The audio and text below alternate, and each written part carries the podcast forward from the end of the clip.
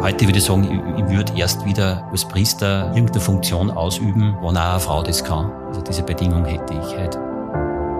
Ich glaube, ich bin von Haus aus ein Mensch, der eher so ist, dass er dem Leben offen gegenübersteht und schaut, was kommt und dann einfach das ergreift, was daherkommt. Mir waren Menschen auch Begleiter, die mich gefördert haben, die mit mir gegangen sind, immer sehr wichtig. Letztlich geht es um Menschen, denen man was vermitteln will, die man begeistern will, deren Aktivität man einfach braucht, damit das Lernen über Computer einfach funktionieren soll. Herzlich willkommen zu Kaleidoskop Leben, dem Podcast der Elisabethinen für ein inspiriertes Leben. Ich bin Michaela Mallinger. Und ich bin Michael Ettlinger. Zu unserer heutigen Podcast-Folge darf ich wieder mit einem Zitat einleiten. Diesmal stammt es von Oscar Wilde. Wir müssen bereit sein, uns von dem Leben zu lösen, das wir geplant haben, damit wir das Leben finden, das auf uns wartet. Ein Mensch, dem dieser Spruch wie auf den Leib geschrieben scheint, ist heute bei uns zu Gast. Vom Priester zum IT-Experten und Geschäftsführer, vom Zölibat zum Familienvater, vom Mittellosen zum Gutverdiener. Dass Lebensentscheidungen, die dem zugrunde liegen, meist nicht leicht fallen, versteht sich von selbst. Umso spannender ist die Frage, wie gelingt es dennoch, Ja zu Veränderungen zu sagen, deren Konsequenzen folgenschwer sind? Mit Toni Geiger, unserem heutigen Gast im Kaleidoskop Leben, werden wir versuchen, diese Frage zu beantworten und wir sprechen mit ihm über den inspirierenden Weg, den er gegangen ist. Herzlich willkommen, lieber Toni. Hallo, willkommen auch. Dass er Priester werden würde, war lange Zeit selbstverständlich und so wurde er das 1984 auch, damals mit 24 Jahren als jüngster Priester Oberösterreichs.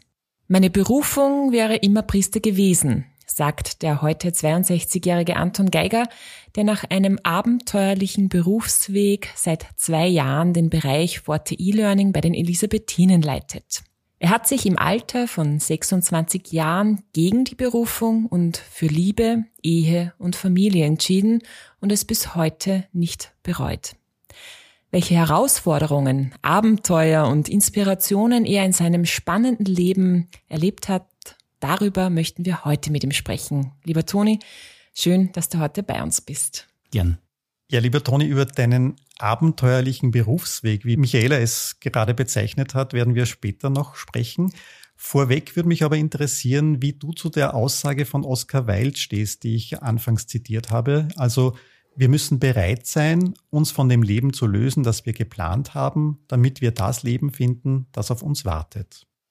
Ja, dazu kann ich sagen, dass ich ein Mensch bin, der nicht so sehr plant man hört da immer, gerade so bei karrierebewussten Menschen, sie haben sich Ziele gesetzt, äh, sie haben eben Pläne gemacht.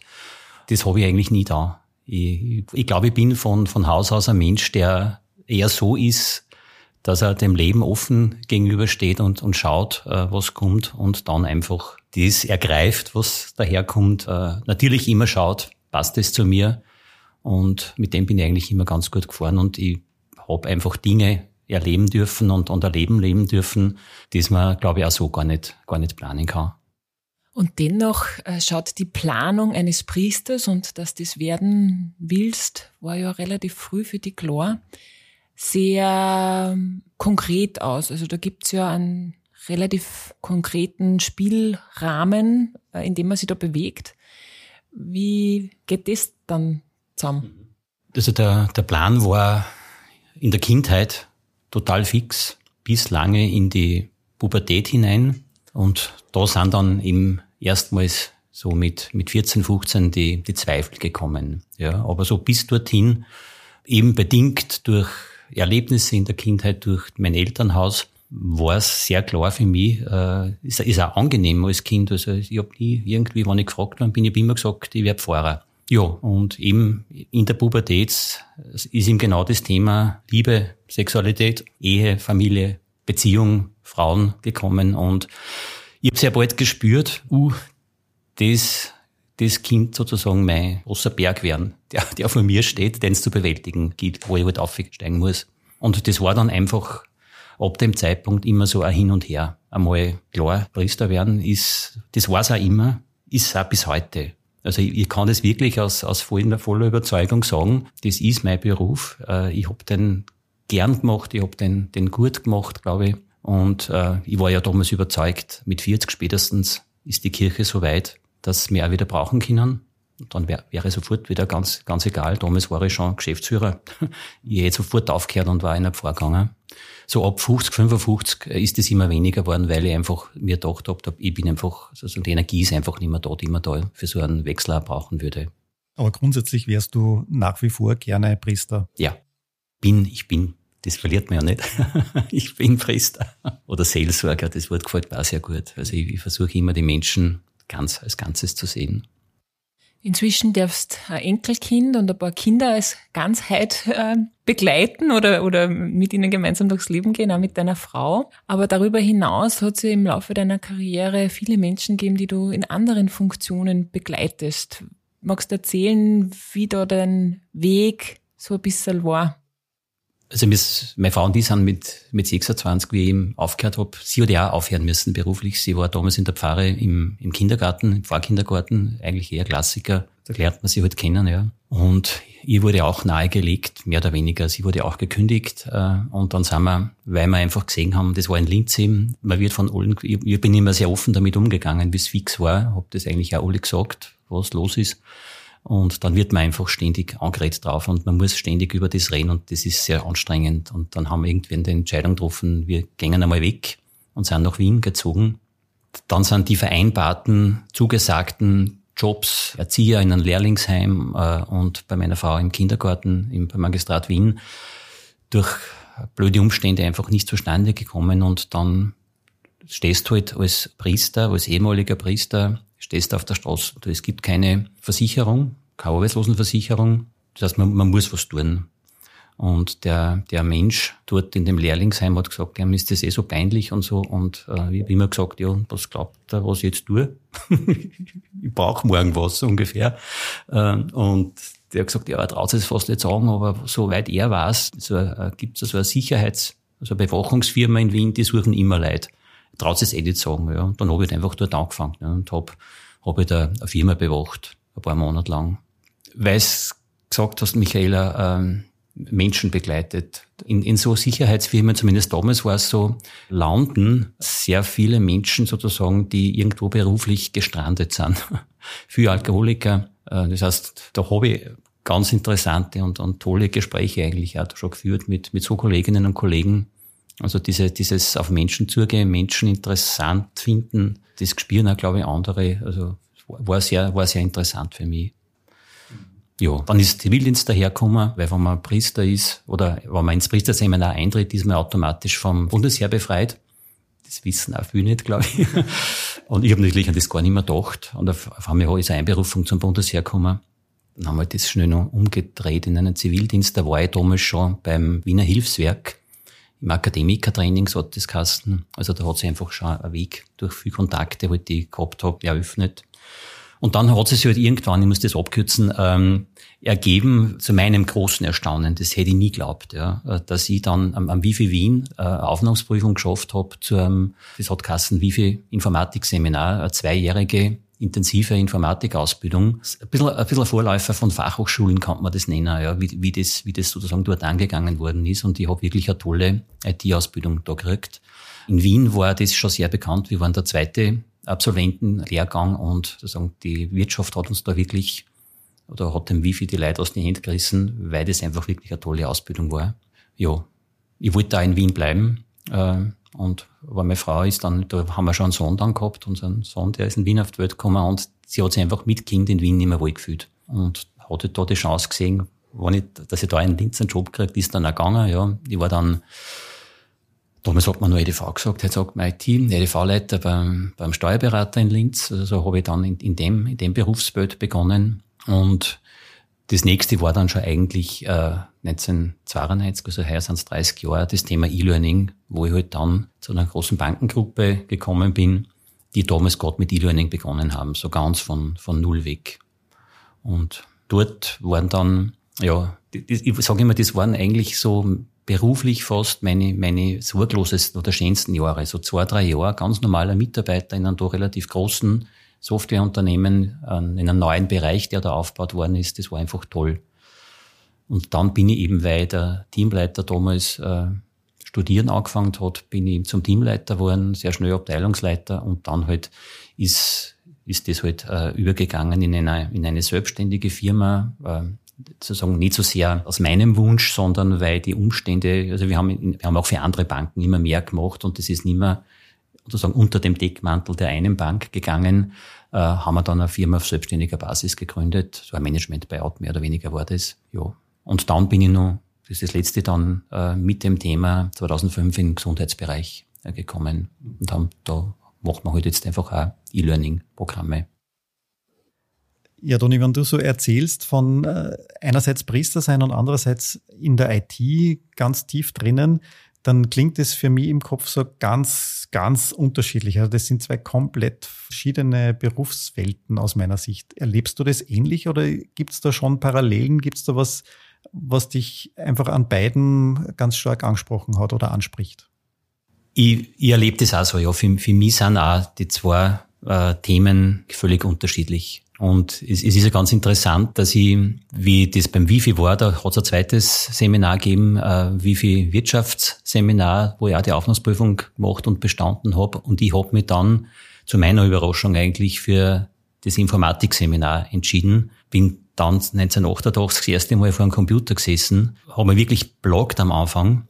Es war auch hart. Äh, es haben 40 damals angefangen, 40 Personen und nach drei Wochen waren wir nur mehr 20 und insgesamt, glaube ich, haben dann 17 die Prüfung am Schluss noch abgelegt, also das positiv absolviert. Das waren so meistens im Schnitt 70, 80 Stunden Wochen, wo wir da äh, gearbeitet haben. Und habe aber dann sehr schnell gemerkt, dass man, dass man das liegt, dass man auch Freude macht. Da ist ja in erster Linie am Anfang um Programmieren gegangen, um Sprachen im weitesten Sinn, Assembler, C, Turbo Pascal und so Geschichten. Und ich, ich führe das darauf zurück ein bisschen, ich habe äh, im Betrinum, wo ich ja im Gymnasium war, dort geht man ja hin, ähm, wenn man am Land aufwächst, äh, weil dort die Pfarrer rauskommen und, und habe mich dort auch äh, eben weil ich Theologie studieren wollte, ganz klar nicht für in der fünften Klasse nicht für Französisch entschieden, sondern für Altgriechisch. Und das waren auch Lieblingsgegenstände für mich, Latein, Griechisch. Ich führe es darauf zurück, dass dieses theoretische Auseinandersetzen mit einer toten Sprache, Griechisch, Latein, eine sehr gute Vorbereitung ist auch fürs Programmieren. Darum habe ich mich, glaube ich, auch da sehr leicht da. Also ich habe wahnsinnig gern C programmiert zum Beispiel. Habe dann dort auch schon Skripten geschrieben fürs, fürs Wifi in die Ferien, um Geld zu verdienen. Also äh, mir ist das durchaus, durchaus gelingen. Ja. Es ist jetzt nicht so, dass ich jetzt also sagen den zweiten Beruf, dass ich da leide drunter. Ganz im Gegenteil. Äh, es hat mir immer, hat mir immer Spaß gemacht. Für mich ist es ja so, wenn ich jetzt also laienhaft draufschaue, Theologie oder Priester sein oder in einer Pfarr tätig sein, verbinde ich sehr stark mit Kommunikation, sehr stark mit Beziehung, sehr stark mit Fühlen, mit Spiritualität. Wenn ich auf eine IT-Karriere schaue, dann ist das so für mich das absolute Gegenkonzept. Und trotzdem machst du beides oder hast du für beides eine Leidenschaft? Gibt es einfach beides in dir oder hast du das eine für das andere zurückgestellt oder, oder wie, wie gehst denn du mit diesen beiden Bedürfnissen, die ja in dir offensichtlich sind, um in deinem Leben? Wie klar war, dass ich nimmer die Pfarrseelsorge gehen werde oder kann, habe ich, um eben diese, diese zweite Ader in mir am Leben zu erhalten, mir was gesucht, bin dann bei der Telefonseelsorge gelandet sozusagen. Mache jetzt jahrelang schon dort Dienste und das gibt mir sehr viel und da kommt das schon, kannst da sehr gut zum Tragen kommen und kann ich das sehr, sehr gut leben dort.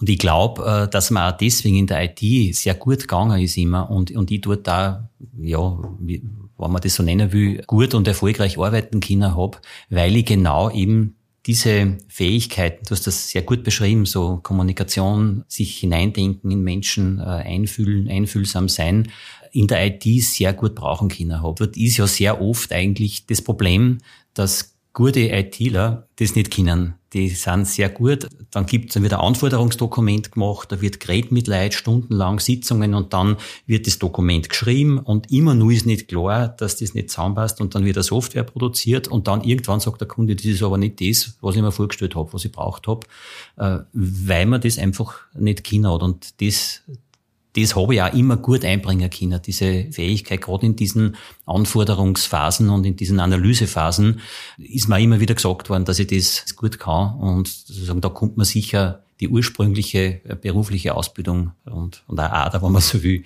äh, sehr zugute, ja.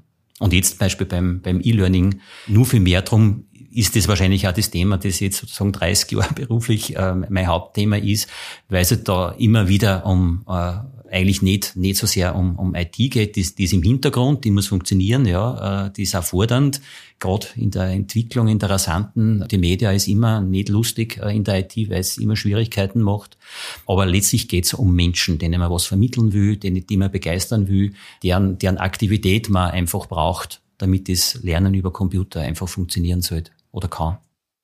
Ein oder der, der wesentliche die wesentliche Bruchlinie, könnte man sagen, fast in deinem Leben ist ja das, wie du das Priestersein aufgeben hast müssen aufgrund deiner Beziehung zu deiner Frau, die die offensichtlich wichtiger war in dem, in dem Punkt oder an, an, an diesem Punkt. Diese Beziehung hat deine Liebe für den Priesterberuf eigentlich unmöglich gemacht. Also da steht fast Liebe gegen Liebe, könnte man sagen. Ähm, was hat das bei dir ausgelöst? Hat das was äh, auch in deiner Beziehung zur Kirche äh, ausgelöst bei dir? Ich muss dazu sagen, dass diese Entscheidung äh, 1986 ein ganz, ein ganz knappe war. Ich, ich weiß heute, also das Gefühl habe, das, das werde ich nie wieder verlieren. Es war wirklich am Morgen im März irgendwann, so rund um Ostern, wo ich irgendwo, wo ich irgendwie gespürt habe, so, so oder so. Ich, ich muss mich jetzt entscheiden. Und es hätte, es hat nicht viel gefällt und ich hätte mich für einen Beruf entschieden, ja. Aber ab, ab dem Zeitpunkt war es klar. Und ich habe das Glück gehabt, dass ich sehr, sehr gute Begleiter um mich gehabt habe, mit denen ich viel reden hab können. Es hat da mich da jetzt einfach auch das, für, für mich waren Menschen auch Begleiter, die mich gefördert haben, die, die mit mir gegangen sind, immer sehr wichtig. Es hat da zum Beispiel den, den Bernhard Lies gegeben, der in der gleichen Pfarr, wo ich war, äh, gewohnt hat. Das war der Familienseelsorger, der da diese ganze Familienberatung, Eheberatung aufgebaut hat. Ähm, und sozusagen der, mit dem habe ich viel geredet über, über Beziehung. Und er hat, er hat immer so mir das sehr, wie soll man sagen, in väterlicher Liebe, aber sehr schier gemeint, ob ich, ob ich mich da nicht verrenne so, so vorbereitend, ob die Beziehung auch tragt, ja. Äh, das war, da bin ich heute noch wahnsinnig dankbar, weil da bin ich nicht blind irgendwo eingerannt, ja, sondern, glaube ich, sehr reflektiert.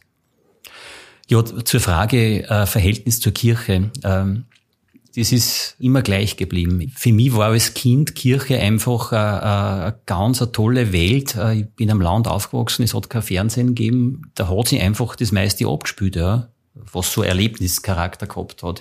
Feste, äh, Prozessionen durch die, durch die Gegend und so. Ich war dann schnell Ministrant, äh, äh habe dort auch Rollen, Funktionen gehabt, also eine große Verwurzelung da in, in dieser Organisation.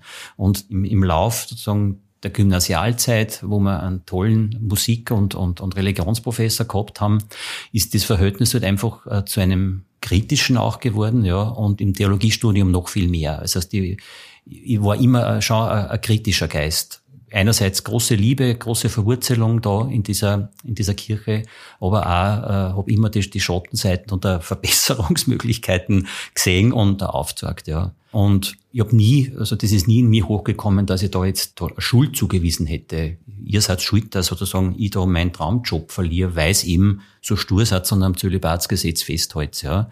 Äh, ich kritisiere das nach wie vor und ich bin überzeugt, dass das falsch ist. Aber da gibt es einen Spruch, statt austreten, ich glaube eintreten statt austreten oder irgendwie so hat es einmal, hat's einmal lang gegeben. Also ich, ich, ich glaube einfach, dass mehr bringt, wenn ich von innen her, also ich wende mich nicht ab, habe mich nie abgewendet, distanziert oder so, sondern habe mich immer in dieser Kirche zugehörig gefühlt. Und das ist bis heute eigentlich so geblieben.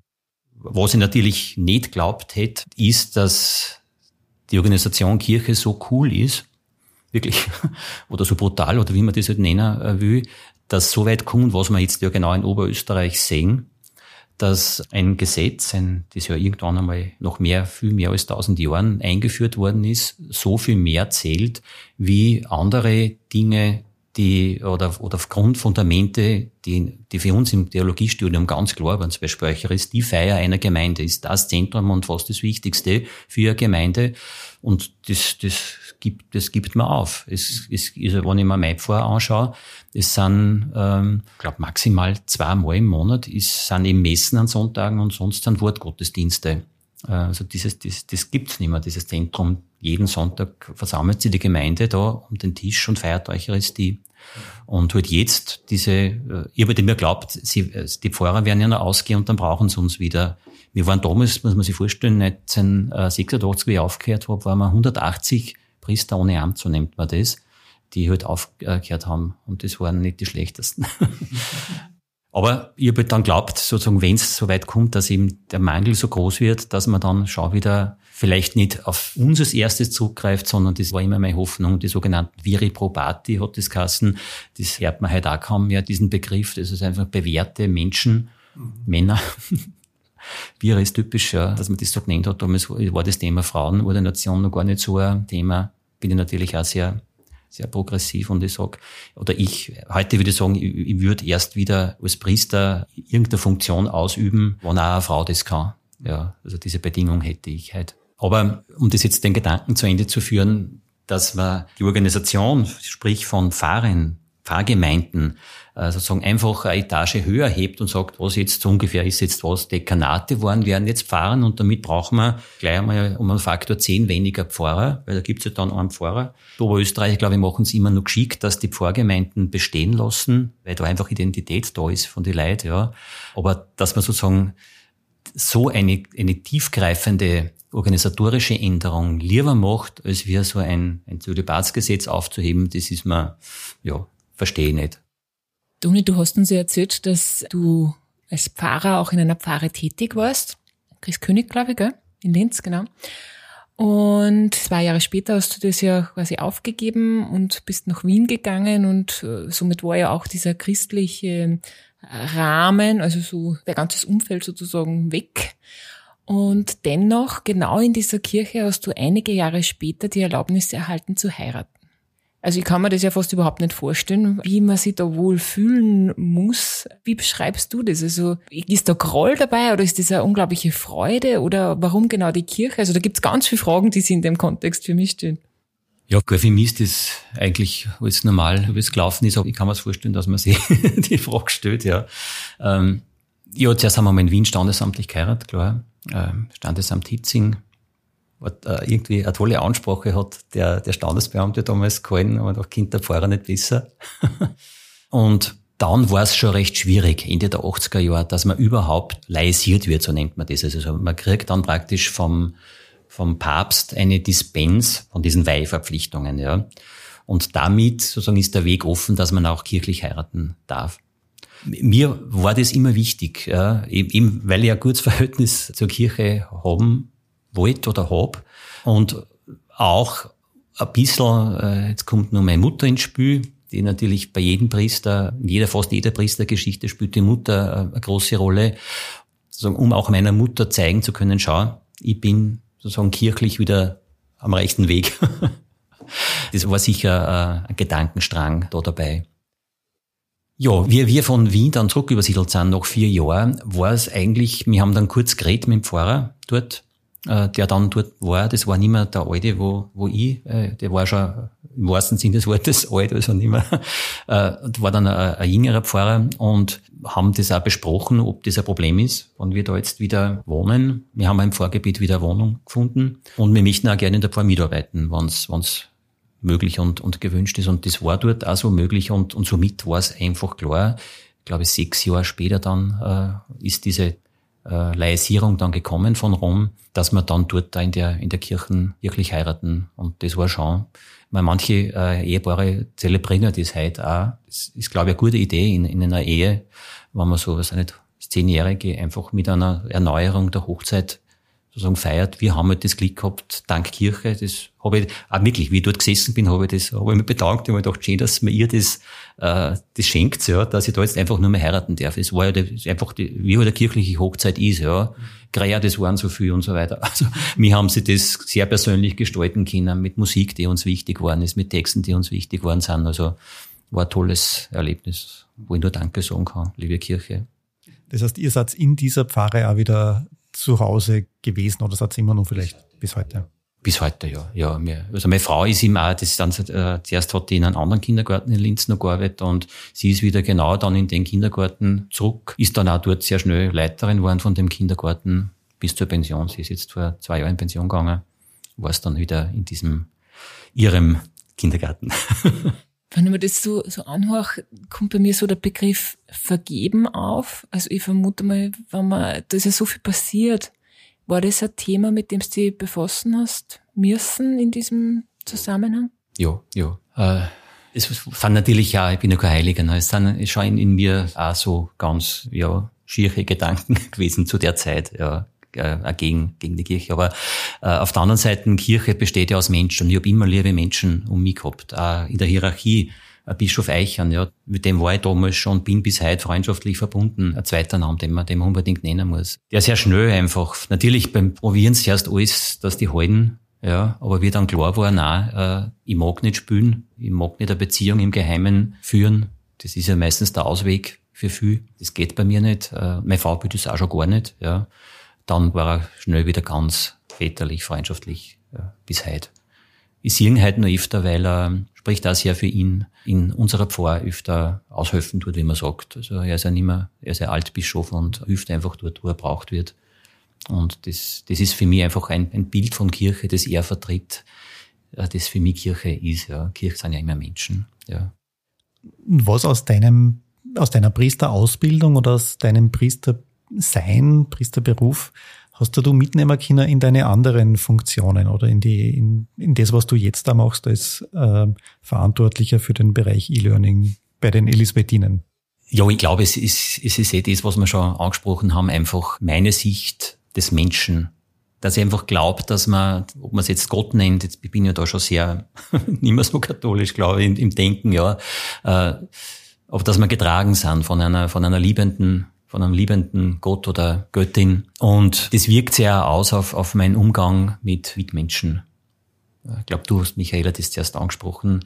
Das glaube ich, das habe ich mir, habe ich mir behalten, dass ich einfach versuche, offen auf Menschen zuzugehen und die in ihrer, irgendwie in ihrer Gesamtheit, ihrer Ganzheit zu sehen. Sprich, ich führe gerade wieder Bewerbungsgespräche zum Beispiel. Da ist mir einfach nicht nur wichtig, wie ist der Mensch dann als zukünftige Arbeitskraft, sondern ich möchte auch, dass der Mensch als Mensch sich bei uns wohlfühlt und dass der da dazu passt. Und das ist, glaube ich, so das Wesentlichste, was ich da mitgenommen habe.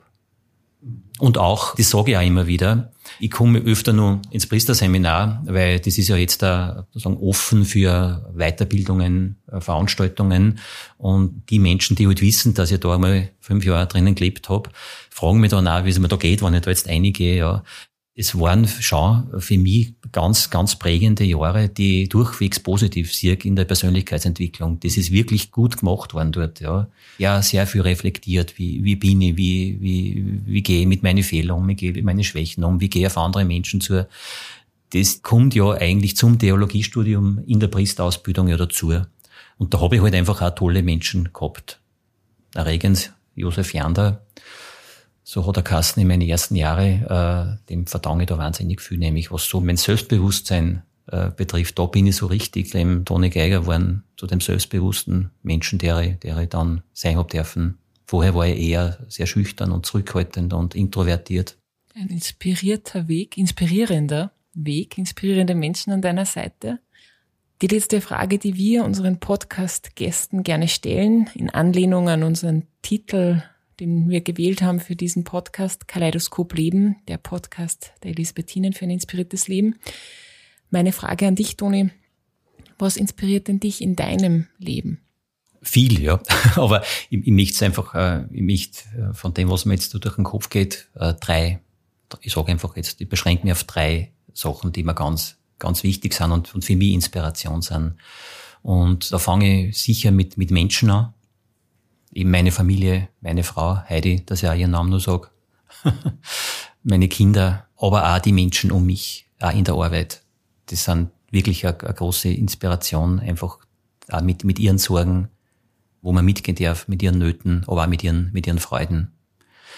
Das zweite ist sicher mein Glaube, der halt jetzt durch die Entwicklung, die ich genommen habe, nicht mehr so römisch-katholisch-kirchlich ist, wie er vielleicht einmal war. Aber das Fundament ist einfach ganz stark da und ich habe einfach ein großes Vertrauen in, in das Leben und, und bin, schaue einfach oder darf sehr optimistisch einfach auch in die Zukunft schauen. Auch gerade in diesen ganzen sogenannten Krisenzeiten, die wir jetzt haben, habe ich einen sehr optimistischen Blick und glaube, dass das Leben und das uns und der Welt mit der Welt gut weitergeht. Und das dritte ist die Musik. Die ist fast so was wie ein Gebet für mich, wo ich halt einfach sehr viel geschenkt kriege, einfach gekriegt hab. Ich bin mit zehn Jahren zum Betrainerchor gekommen, bin da sehr mit Musik äh, in Verbindung gekommen, habe einen tollen Musikprofessor gehabt und das, das ist bis heute einfach ganz, ganz wichtig. Wenn ich so eine Bruckner Symphonie, das ist so mein Lieblingskomponist, her, dann, ja, geht's gut weiter wieder, dann, dann ist das Leben. Danke, Toni, für die Einblicke in das doch sehr Persönliche, was du uns heute alles erzählt hast. Äh, danke für die Zeit, die du dir genommen hast für unsere Podcast-Aufnahme heute. Und auch Ihnen, liebe Zuhörerinnen und Zuhörer, vielen Dank fürs Dabeisein. Mehr Infos zu unserem Podcast finden Sie wie immer auf www.die-elisabethinen.at, also einfach vorbeiklicken und nachschauen. Und wie immer freuen wir uns, wenn Sie mit uns in Kontakt treten. Schreiben Sie uns, welche Fragen Sie beschäftigen oder hinterlassen Sie uns Ihr Feedback unter podcast.die-elisabethinen.at. Und wenn Ihnen unser Podcast gefällt, freuen wir uns über eine nette Rezension oder eine 5-Sterne-Bewertung. Kaleidoskop Leben, der Podcast der Elisabethinen für ein inspiriertes Leben. Jeden zweiten Mittwoch neu auf die-elisabethinen.at und überall, wo Sie gerne Podcasts hören.